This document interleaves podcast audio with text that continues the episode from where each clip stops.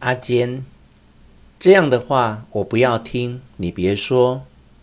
我妈妈在世的时候，她是多么讨厌杀生啊！因为她是非常虔诚的人。我们从小就受妈妈的管教，所以从心里讨厌杀生。你在院子里杀鸡的时候，没有比鸡的惨叫声更叫人讨厌的事了。稍看一眼松落，我发觉松落好像就是从你开始杀生后才变得这么软弱的。左卫门，哪会有这种荒唐的事？我真是听腻了你的迷信，阿坚，你连一丁点虔诚的心都没有。你至少也在早晚做一回礼呀。我们对于参拜，哪怕只是怠慢了一回，都会觉得心里难受，真让人担心你的未来啊。也正因为如此，我们运气不好也是理所当然的。左卫门，拜佛也没用，我连跟佛像面对面坐下都觉得别扭。稍后。今晚真怪，一点也不觉得醉，都是你老说一些悲惨的话题。我要喝更多一些才行。继续喝了两三杯酒。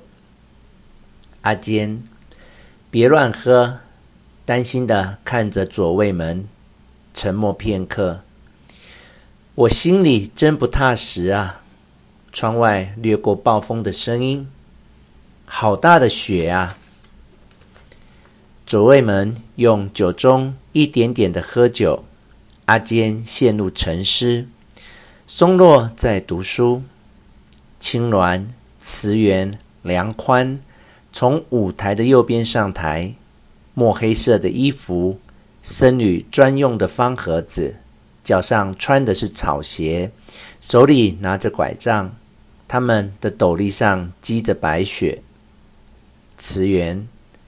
这雪下得真大，梁宽，好像越下越大呀。慈源，师父，你看起来累坏了。梁宽，衣服的袖口都结冰了，真冷。青鸾，天已经黑了很久。慈源，大雪把道路都堵住了。梁宽，我没力气继续走了。青鸾。那就让我们在这附近住下。慈源，向这家人祈求借住一宿吧。梁宽，这里好像看不见别的人家。上前敲门，有人吗？有人吗？松落，侧耳细听，爸，有人敲门。阿坚，是风的声音吧？左卫门，这么大的雪，可别出去哟。松落，知道了。可外头确实有人敲门。梁宽，使劲敲门。有人吗？拜托啦，拜托你们啦。阿坚，侧耳细听，的确有人在敲门，好像是人的声音。走出院子，打开门，谁呀？看见三位僧侣。你们有什么事吗？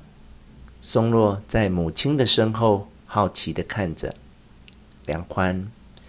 我们是赶路的僧侣，在这大风雪中很难走，真不好意思。